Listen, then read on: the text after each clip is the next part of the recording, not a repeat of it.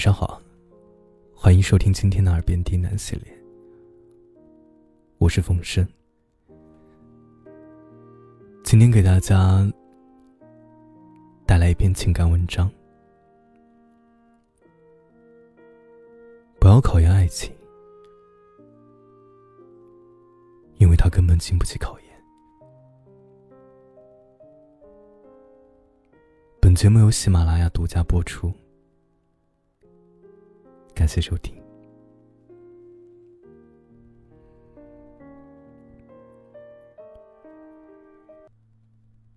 我们总喜欢去拿真爱，去考验真爱，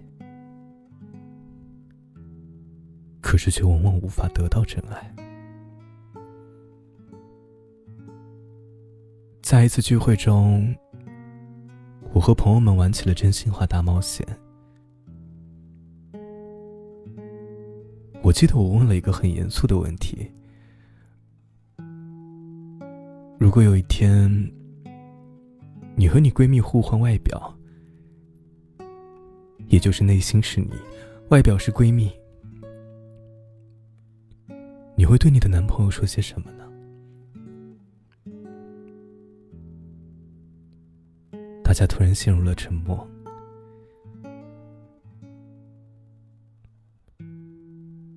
爱情不是理智的，它不是我们权衡利弊后的优先选择，也不是周围成双成对后的某种妥协。它来自一瞬间的冲动，并甘愿投入一生的时间。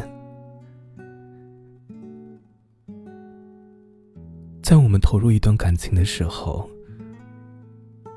我们足够爱。我们也许会变得焦虑不堪。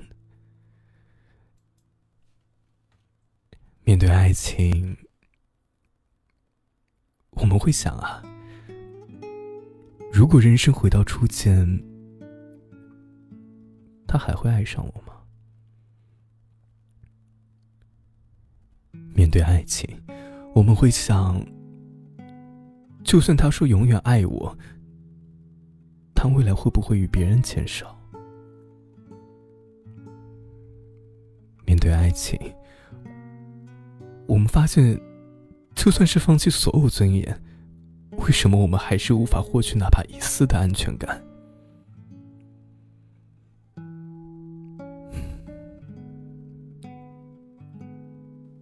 我记得，曾经有个朋友跟我讲了关于他前女友的故事。他们在一起之后的每一天，他都是在提心吊胆中度过。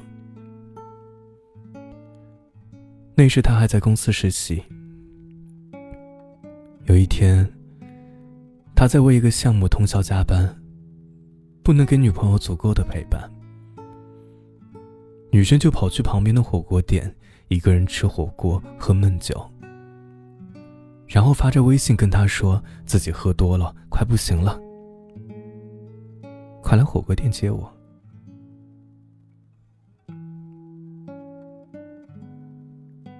男生赶紧放下手头的所有工作去找她，结果到了饭店里呢，发现女生不仅没有嘴，而且还非常开心的吃着火锅，然后笑着跟他说：“你不是说工作忙，一分钟多余的时间都没有吗？”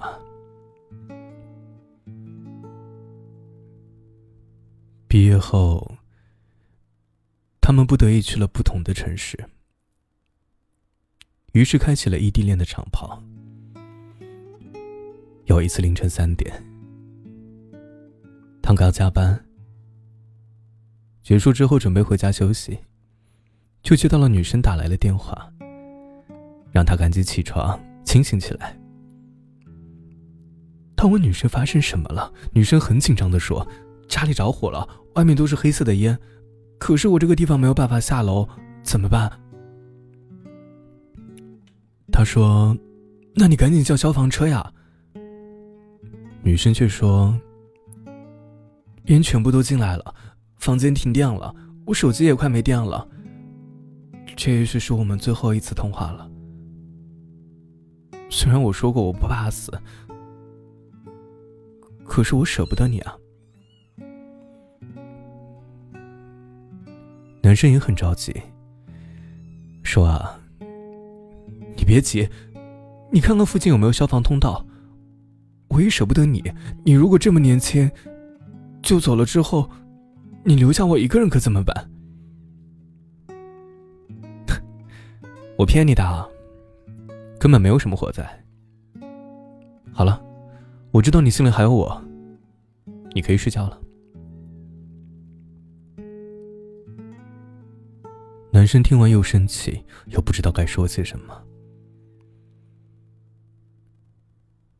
后来，他们还是分手了。女生以为做这些可以考验爱情，但是她不知道的是，爱情脆弱的根本经不起考验。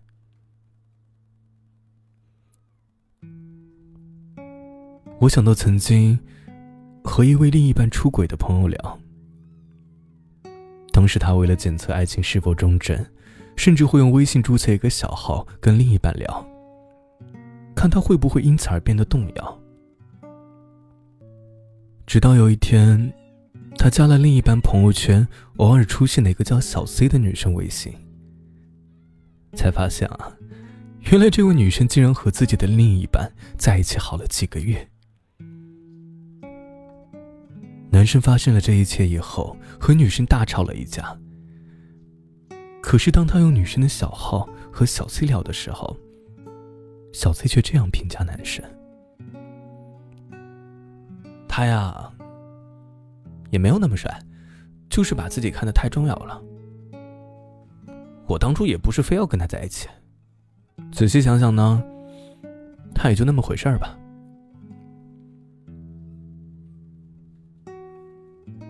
如果你感觉你们的关系出了问题，那肯定是出了问题。在关于出轨这场大逃杀里面，不要以为谁会占了便宜，或者谁又会获得了真爱。这场战争中没有赢家，无一幸免。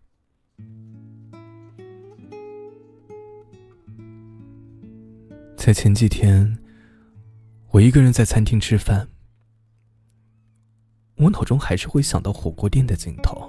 女生对男生说：“啊，你不是说工作忙，一分钟多余的时间都没有吗？”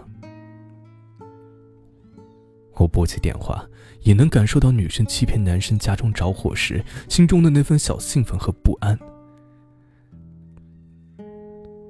我曾无数次提醒自己啊。这就是爱情中的日常，也许就是他们生活中的情趣。回过头想，我们又何必用爱情去考验爱情呢？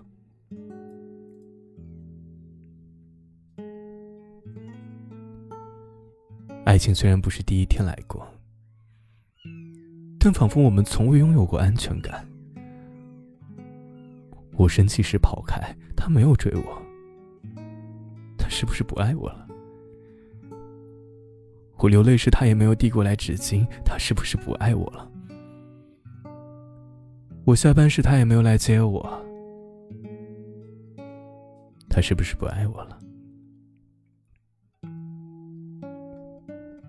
你很清楚，人心是变的。